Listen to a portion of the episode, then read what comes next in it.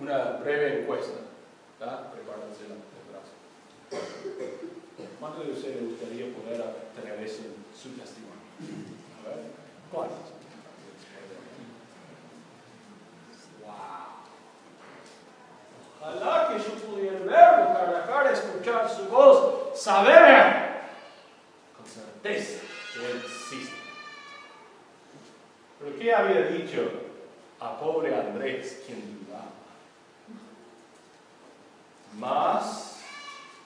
mayormente bendecidos los que al no ver creen.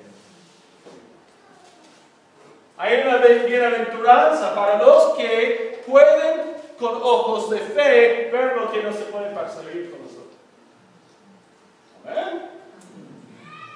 Faltamos algo en nuestra experiencia cristiana porque no hemos podido ver a Cristo personalmente. Jesús mismo dice que no. ¿Y cuántos de ustedes anhelan el día de poder verlo cara a cara?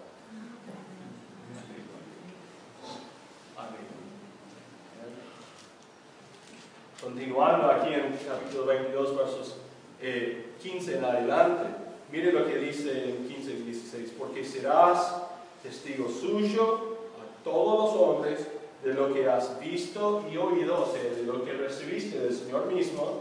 Ahora pues, ¿por qué te detienes?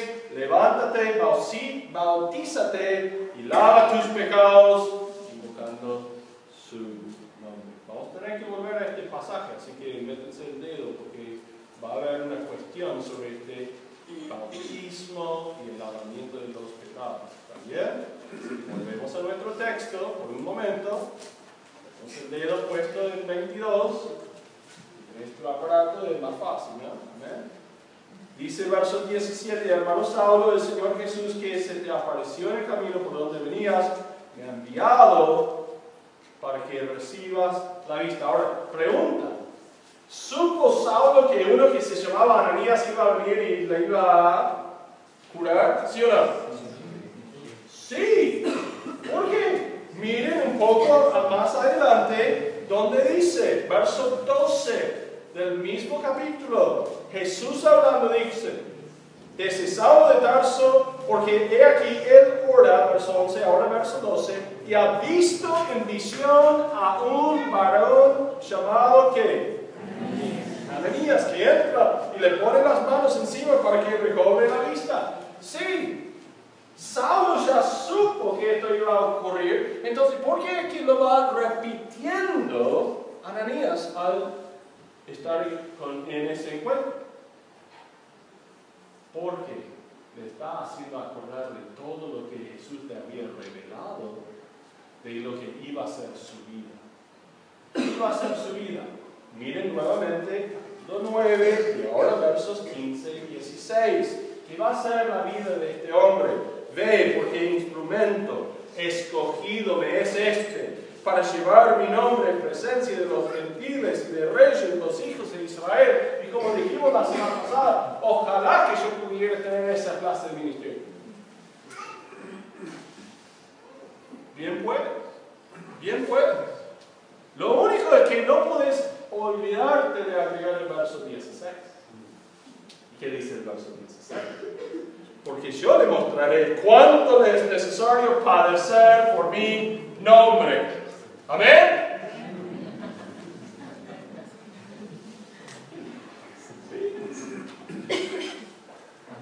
Amén. ¿Sabe cuál es nuestro problema? Es fácil decir Demasiado fácil. Cuando la realidad es cuando viene un poco muchas veces nosotros como un perro este, tímido, nos metemos la cola por entre las piernas y vamos llorando a casa.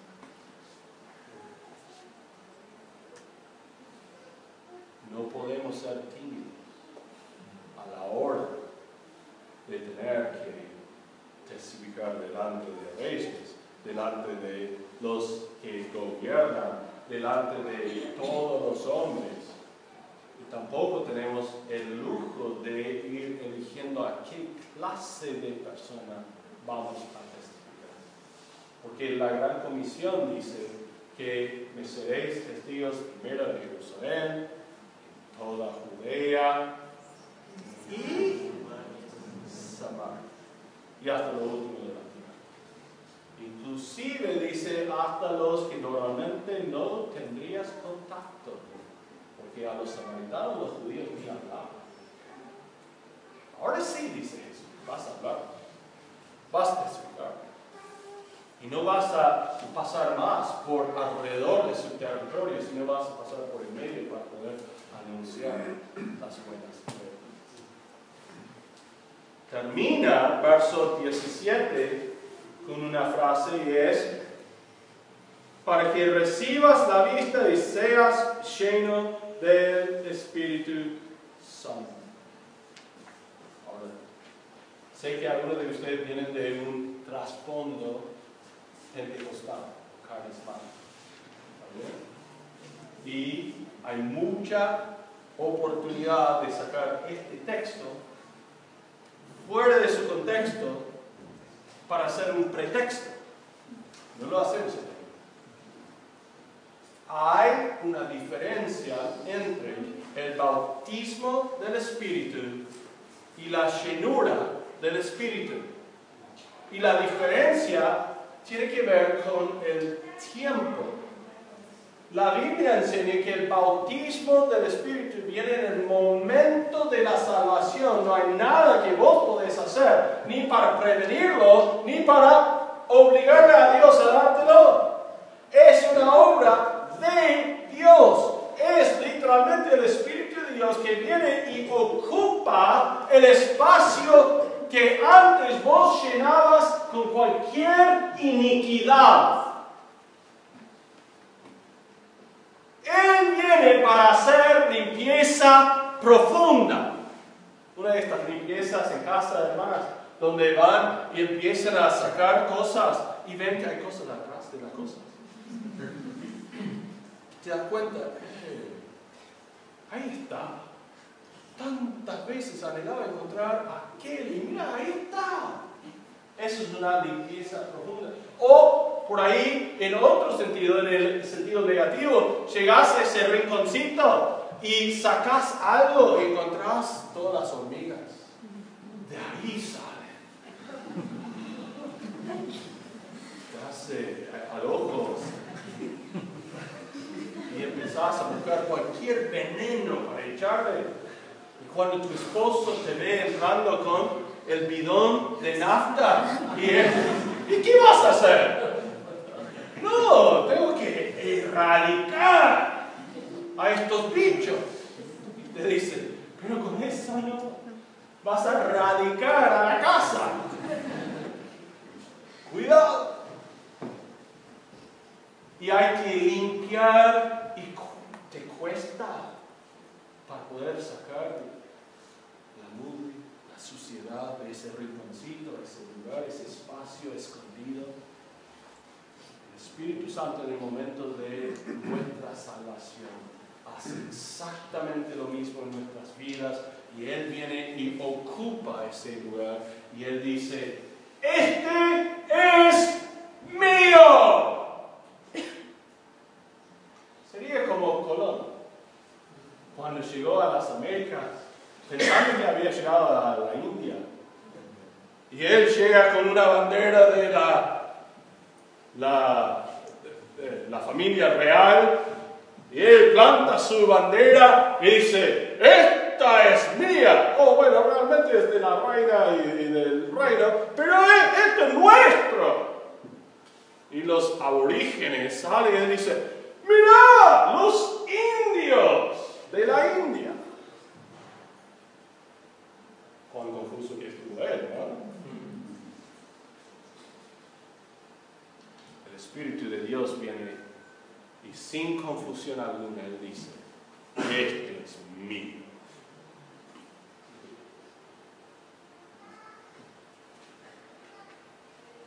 Cuando Él toma posesión, lo que debemos entender es que Él no está ni siquiera dispuesto a negociar una tregua, un intercambio. Él dice, lo que es mío es mío. Tanto que Jesús mismo, mientras que estuvo aquí en la tierra, dijo que Él toma control de nuestras vidas y dice que nadie nos puede arrebatar de mi mano. Estuve con un hombre que creía en la pérdida de la salvación alguna vez y él me dijo, no, es cierto, pero yo puedo decidir salir de la mano de Dios. Yo era muy joven en aquel entonces y nunca me había ocurrido ni siquiera pensar así. Entonces yo era, y, no pude responder. No, no tenía con qué responder. Ahora sí, ahora sí. Y yo digo, ¿quién sos vos para decirle a Dios Todopoderoso, quiero salir de tu mano? Disculpa, Señor, yo me voy. ¿En serio? Tu Dios es muy pequeño. Porque mi Dios es tan poderoso que Él diga, ¡No te mueves! Vos perteneces a mí. El precio que yo pagué por tu vida era demasiado alto para dejarte salir así nomás. A diferencia de este proceso, este momento glorioso donde Dios viene y ocupa y toma control de nuestras vidas, es lo que es la comunión con Dios. Comunión donde puedo o no estar en plena comunión con Él, donde Él tenga control de mi vida, sabiendo que en el momento de mi conversión no cambió nada de mi aspecto exterior, capaz una sonrisa, unas lágrimas, algo así, pero sigo siendo Jaime. ¿Y dónde está la evidencia de mi conversión? Sino a través de los años y ver el comportamiento y las obras que yo hago, que son muy diferentes a las que yo hacía antes. ¿Cómo se puede comprobar que soy salvo? La Biblia dice que es cuando el Espíritu controla mi vida en el diario vivir. Y la Biblia describe ese proceso de control como algo que puedo o no cada día decidir estar participando y activamente involucrado. Lo llama la llenura del Espíritu Santo. Es diferente tan diferente que la Biblia dice que no tiene nada que ver con si el Espíritu esté en vos, sino tiene que ver con quién está controlándote en aquel momento. La Biblia enseña que se puede aplacar al Espíritu, hacer menguar su control, no su posesión. Si nosotros podemos tener en claro ese dato, nos puede llenar de mucho gozo. ¿Por qué? Porque si pertenezco a Cristo, no tengo que dudar cuando me encuentro volviendo al lomo ceregoso que era mi pecado antes, sino más bien tengo que reconocer que estoy demostrando hábitos de cualquier nene espiritual. Nene físico, ¿Qué hace cuando le decís? No metes nada en el enchufe. Pero me parece que encastra muy bien. No lo hagas. No lo hagas. Tome un paso más y quiere, quiere ¡pum! La decepción primero, nada después, eh, eso tenía fuerza. Y después, ¡No estoy conforme! ¿No? ¿Qué hacemos muchas veces nosotros? Exactamente lo mismo. Sabemos que no tenemos permiso para volver a esos hábitos y a esas acciones antiguas, pero lo hacemos por igual. ¿Por qué? Porque el Espíritu de Dios no nos está controlando en aquel momento. Entonces, fíjense lo que dice el texto, con esas dos ideas bien delante nuestro, que dice el texto que ocurrió en este momento cuando vino Ananías. Le hizo llegar el Espíritu de Dios por primera vez? Lo que dice el texto. Hermanos, hablo el Señor Jesús que se te apareció en el camino por donde venías, me ha enviado para que recibas la vista y seas Espíritu Santo. Él le está diciendo, por primera vez vas a sentir algo muchos judíos han anhelado poder experimentar. Y eso es el poder de Dios fluyendo, operando en tu ser. Ananías no le está impartiendo el Espíritu, Ananías le está demostrando cómo es estar controlado por el Espíritu. Primera vez en su vida. ¿Tiene algún impacto? ¿Qué dice verso 19? Habiendo tomado alimento, recobró fuerzas y estuvo solo con algunos días con los discípulos que estaban en Damasco. Verso 20. Enseguida, ¿sabe qué pasa con una vida llena del Espíritu Santo? Grandes cosas. Muy grandes cosas. Tremendas cosas. Las fuerzas, del enemigo se huyen delante de aquel puede ser gozo. Verso 18. Y al momento le cayeron de los ojos como escamas y recibió al instante la vista y levantándose fue ¿qué? Salvo el librado del cautiverio al recibir su vista. No tan solo es restaurada la vista, salvo, sino eh, tenemos un contraste a ser liberado de la oscuridad, de sus propias dudas y temores. Y ahora estar posibilitado en esto de volver a intentar de nuevo, de volver a hacer algo diferente. Volviendo a Hechos capítulo 22.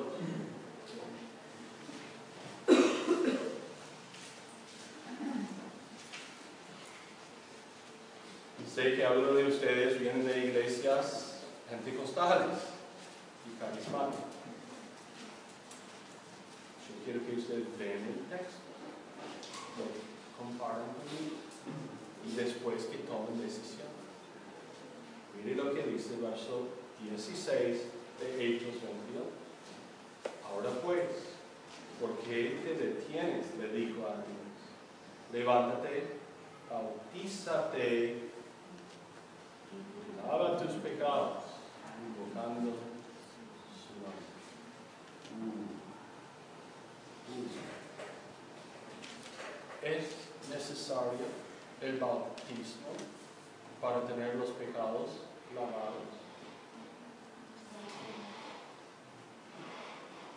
El texto dice, ahora pues, ¿por qué te detienes? Levántate ya que tenés la vista nuevamente, bautízate, lava tus pecados, invocando su nombre. En un texto así, es imprescindible que nosotros aplicamos lo que se llama las, los pasos de la hermenéutica. La hermenéutica es una palabra griega que quiere decir la correcta interpretación. Necesitamos saber si hay otros textos bíblicos que nos pueden explicar si lava tus pecados coincide con bautízate o si más bien coincide con invocando su nombre. Vamos a Romanos 10, 13.